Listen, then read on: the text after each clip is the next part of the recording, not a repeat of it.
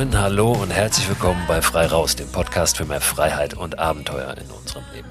Ich bin Christoph Förster und möchte heute mal mit euch besprechen, wie wir wirklich direkt vor die Tür kommen. Wie wir nicht nur direkt geografisch vor die Tür kommen, sondern auch zeitlich.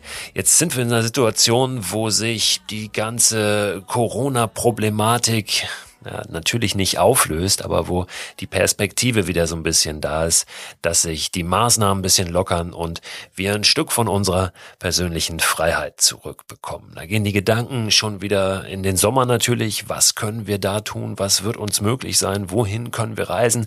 Was machen wir jetzt, wo wir das aber noch nicht so richtig planen können? Wie stellen wir uns da auf? Und ich will heute mal drauf gucken, nicht auf den Sommer, nicht auf den Winter, nicht auf nächstes Jahr, nicht auf übermorgen, sondern wirklich auf, ja, auf heute und morgen, auf die Frage, womit können wir heute anfangen? Und das ist ja wirklich auch für mich zumindest der Kern der Mikroabenteuer-Idee. Gar nicht so weit denken, gar nicht so lange planen, sondern wirklich zu schauen, was kann ich hier und heute machen. Wenn wir es denn erst übermorgen oder nächste Woche umsetzen, ist das natürlich auch völlig in Ordnung. Aber ich glaube, diese Perspektive, diese Haltung, dieser Blick auf äh, die Möglichkeiten, die da eben jetzt sofort drin sind, das ist unglaublich wichtig. Ich habe ja hier schon oft über meine Vorstellung von dem Begriff Mikroabenteuer gesprochen und auch bei vielen anderen Gelegenheiten tue ich das. Also was bedeutet ein Mikroabenteuer für mich eigentlich? Und ich bin langsam so ein bisschen müde davon, weil immer mehr äh, ja Angebote da auftauchen da draußen, die sich Mikroabenteuer obendrauf schreiben die meines Erachtens aber wenig äh, mit einem Abenteuer zu tun haben. Es gibt im Sauerland mittlerweile Mikroabenteuer, die da vom Tourismusverband vermarktet werden, aber letztlich nichts anderes sind als Ausflüge in die nähere Umgebung. Ich habe gerade heute eine Pressemitteilung weitergeleitet bekommen von einem großen deutschen Reiseveranstalter, die wunderbare Reisen anbieten. Das steht völlig außer Frage, aber jetzt eben auch ganz explizit auf Mikroabenteuer gehen. Und ich kann euch das gerne mal vorlesen. Da steht, an der frischen Luft auf stillen Wegen die eigene Heimat erkunden, das war mit Abstand der beliebteste Reisetrend im vergangenen Jahr. Um mehrtägige Outdoor-Touren abseits der Touristenpfade gut und sicher zu planen, sind jedoch die Spezialisten gefragt was schon mal vollkommener Quatsch ist. Später geht's weiter. Mikro bedeutet klein. Ein kleines Abenteuer unter der Devise raus aus dem Alltag rein in die Natur. Hier stellen wir sechs bis achttägige Mikroabenteuer in kleinen Gruppen und Individualreisen mit Gepäcktransport vor, die von Piep-Reisen quer durch Deutschland und nicht weit von großen Städten angeboten werden. Die Teilnehmerzahl bei gemeinsamen Aktivitäten ist überschaubar und Abstand halten einfach. Die Urlauber wohnen zudem in kleinen Hotels, deren Inhaber sich in Sachen Gesundheitsschutz ständig mit Piep Reisen abstimmen. Ich habe ja gesagt, ich bin ein bisschen müde, das ständig auseinander zu klavüstern. Was ist jetzt ein Abenteuer und was nicht? Wahrscheinlich ist es auch völlig wurscht. Das sind bestimmt ganz wunderbare Reisen.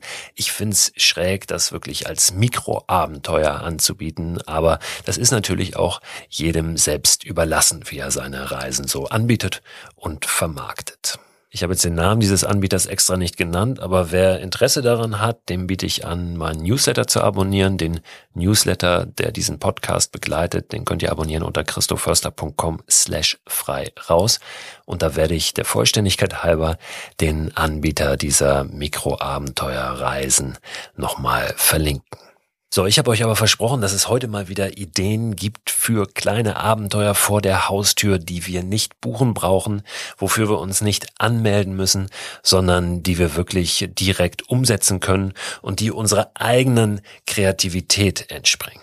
Und aufhängen möchte ich diese Ideen heute mal an einer Perle des Internets, an einer YouTube-Perle, denn da ist er sehr, sehr aktiv. Es ist ein Australier.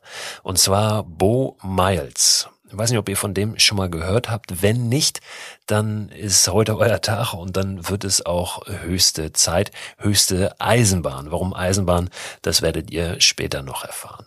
Ich bin schon vor ein bisschen längerer Zeit über Bo Miles gestolpert und das, was er so macht, seine Ideen, die, ja, matchen sich sehr mit meiner Vorstellung von den kleinen Abenteuern. Ist ein unglaublich sympathischer, lustiger Typ und natürlich gibt's auch die Infos zu ihm, seinen YouTube-Kanal und so weiter, verschiedene Videos in dem Newsletter zu diesem Podcast, der Ende der Woche erscheint. Den Link habe ich gerade schon genannt, wo ihr den abonnieren könnt. Und auch in der Beschreibung dieser Podcast-Folge ist der Link zum Abonnieren des Newsletters immer noch mal drin. Ich gebe euch drei kleine Abenteuer mit, die er umgesetzt hat und mindestens eins davon könnt ihr mit Sicherheit auch umsetzen. Die erste Idee hat er überschrieben mit A Mile an Hour. Hört sich erstmal total konstruiert an, ist es auch, aber trotzdem unglaublich gut, wie ich finde. Also die Idee lautet so. Einen Tag lang, also 24 Stunden, in jeder dieser 24 Stunden eine Meile laufen. Bei ihm ist es so, dass quasi eine Runde um seinen Block beziehungsweise um seine Siedlung, er wohnt nicht in der Stadt, sondern total auf dem Land, aber einmal um den Block sozusagen sind bei ihm eine Meile, ja ungefähr anderthalb Kilometer. Das allein ist ja schon mal eine ordentliche Herausforderung. Aber in der verbleibenden Zeit hat er sich zur Aufgabe gesetzt, also immer in der Zeit, die noch bleibt, nachdem er eine Meile gelaufen ist in der jeweiligen Stunde, bis er dann wieder eine Meile läuft, Dinge zu erledigen. Im Haushalt, auf dem Hof, er hat eine riesen Werkstatt und bastelt da, werkelt ständig irgendwas rum. Und natürlich gibt es immer Sachen, die unerledigt sind, die immer schon mal gemacht werden mussten. Und äh, all diese Dinge nimmt er sich vor für diesen Tag. Also ein rappelvoller Tag, an dem richtig was weggeschafft wird. Das wollte er zumindest ausprobieren, wie das so funktioniert, was er da schafft und was er da erlebt, vor allen Dingen, wie sich das anfühlt. Da ist ein Film entstanden, natürlich, ich habe es gerade gesagt, äh, packe ich den euch auch nochmal in den Newsletter rein. Lohnt sich total, den anzuschauen. Sehr, sehr kurzweilig. Und man sieht ihn da manchmal, wie er mit einer Schaufel äh, noch losrennt irgendwo hin, äh, weil er noch Bäume einpflanzen muss, ein paar hundert Meter weiter an der Straße ähm, oder möchte also Bäume pflanzen ist auf jeden Fall da ein Thema. Er baut sich einen Tisch, er repariert irgendwelche Sachen von seiner Tochter, einen Schlüsselanhänger, den er kaputt gemacht hat, putzt seine Schuhe und, und, und. Natürlich müssen wir diese Idee nicht eins zu eins so umsetzen. Wir müssen das ja auch nicht 24 Stunden machen. Vielleicht machen wir es 10 Stunden. Aber es ist so ein herrlich schräger Ansatz, wirklich mal äh, den Alltag komplett umzugestalten und da mal komplett neue Reize reinzubringen und sich auch eine Herausforderung zu stellen, die sich erstmal vollkommen gaga anhört. Äh, feiere ich total, liebe ich und habe ich unglaublich gerne geguckt, diesen Film. Die zweite Idee, die ich bei ihm wiedergefunden habe, muss ich sagen, tatsächlich auch eine Idee, die ich öfter schon in meinen Büchern formuliert habe, die jetzt auch nicht wahnsinnig äh, spektakulär und innovativ ist, die vielleicht auch ein Stück weit auf der Hand liegt, ist Walking to Work.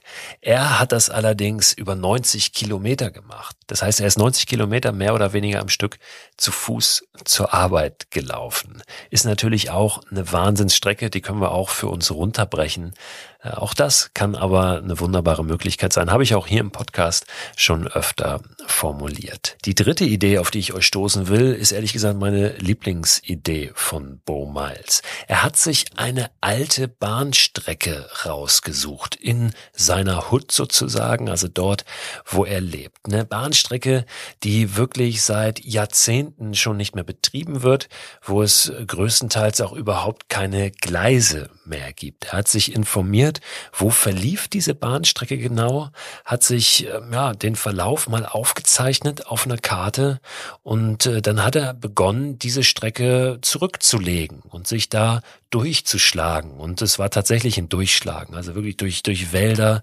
ähm, durch Büsche. Ganz oft war diese ehemalige Strecke zugewachsen. Teilweise führte sie auch über Privatgelände, das heißt nicht nur über Wiesen, sondern tatsächlich durch Gärten, über Grundstücke, ähm, weil sie schon so lange geschlossen und stillgelegt war, diese Bahnstrecke. Ist auch ein großartiger Film, hat er auch aufbereitet. Äh, dann kommt äh, kurz mal die Polizei vorbei und fragt, was macht ihr denn hier? Ähm, weil hat einen Kameramann noch dabei. Ähm, warum rennt ihr hier über irgendwelche Hinterhöfe und Grundstücke rüber? Seid ihr denn eigentlich verrückt? Sie konnten dann bezeugen, dass sie nicht verrückt sind, sondern nur eine verrückte Idee hatten und durften äh, weitermachen und sind diese Strecke tatsächlich gelaufen, also äh, gerannt, ja, gejoggt sozusagen da, wo es ging. Waren 43 Kilometer, also ungefähr eine Marathondistanz. Und stillgelegte Bahnstrecken gibt es auch in Deutschland zuhauf. Es ist unglaublich spannend, da mal drauf zu gucken. Was schlummert da auch an Geschichte in meiner direkten Umgebung? Es müssen ja nicht unbedingt nur Bahnstrecken sein. Das kann auch eine andere Verkehrs- oder infrastrukturelle Geschichte sein. Ähm, vielleicht alte Gebäude oder irgendwelche anderen alten Plätze, die irgendeine Bewandtnis haben haben, sich da mal ein bisschen mit auseinanderzusetzen, auch vielleicht zu recherchieren, nochmal Menschen zu fragen, die ein bisschen älter sind, äh, wie das war, wo etwas war, ähm, kann einem ein ganz schönes Verständnis auch bringen für die Umgebung, in der man ja lebt. Und äh, so ein paar Sachen vorholen, für die man sich bislang überhaupt nicht interessiert hat. Und das, das finde ich ganz äh, besonders schön an dieser Idee, dass es wirklich darum geht, auch die, die Vergangenheit so ein bisschen nochmal zu, zum Leben zu erwecken, indem man sich aktiv auf ihre Spuren begibt. Und zwar nicht nur irgendeinem äh, ausgeschilderten Pfad folgen, wo irgendwelche Infotafeln stehen, sondern wirklich sich auch aktiv damit auseinanderzusetzen und ein bisschen zu recherchieren recherchieren. Was alte Eisenbahnstrecken in Deutschland betrifft, habe ich zwei Links gefunden, die ganz interessant sind. Und zwar ist es einmal so ein altes Kartenarchiv, wo ja wirklich teilweise von 1893, von 1955 und so weiter und so fort äh, Eisenbahnkarten ähm, digitalisiert sind, wo man richtig gut reinzoomen kann und zumindest mal einen Überblick bekommt, was es da in meiner Ecke vielleicht äh, mal gab. Und dann natürlich äh, auf lokaleren Karten ähm, und auch vor Ort mit Menschen sprechen, man nochmal weiter recherchieren kann. Das ist der eine Link und dann äh, gibt's noch so einen äh, Wikipedia-Eintrag mit alten stillgelegten Bahnstrecken auch sortiert nach den Jahrzehnten, in denen sie stillgelegt wurden und nach den Bundesländern. Und auch die beiden Links, die packe ich euch nochmal in den Newsletter rein. Jetzt habe ich gesagt, ich werfe euch drei Ideen rüber von Bo Miles. Das waren schon drei. Trotzdem gibt's noch eine. Eine, die ich bei ihm auch gefunden habe, die auch nicht super innovativ ist, die aber trotzdem die wenigsten schon mal umgesetzt haben. Und zwar hat er auf seinem Grundstück riesige alte Bäume stehen.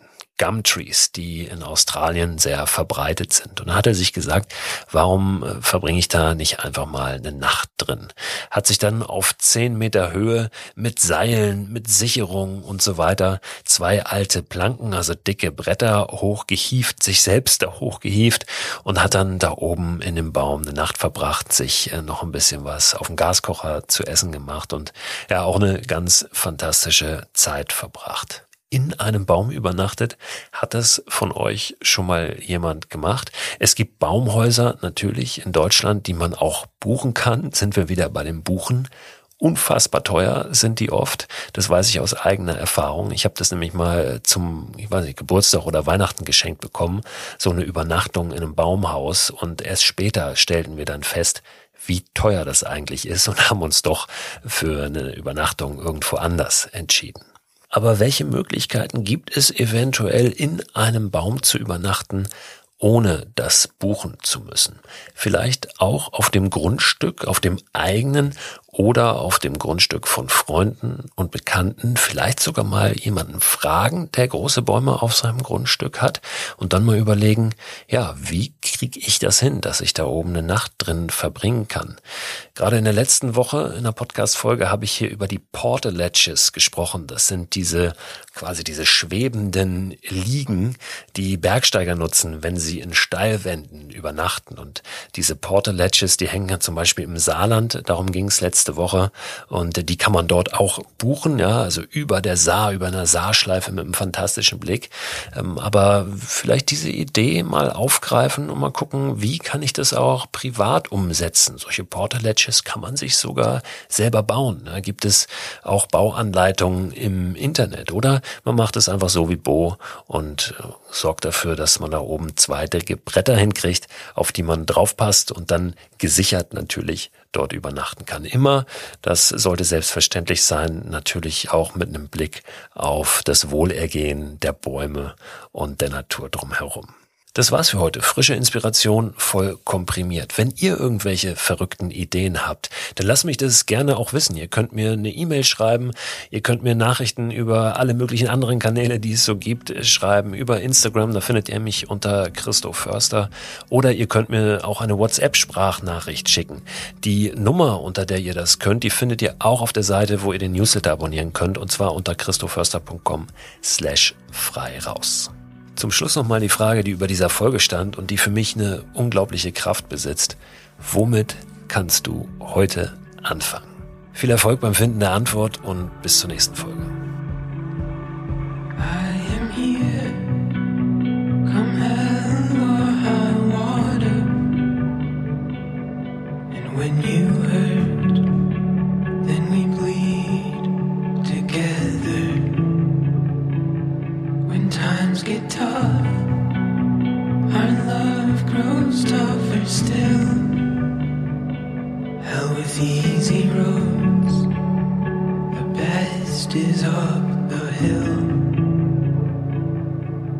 I've been coming up empty without a say. I love you more with every passing day, even when the bad weeks and months.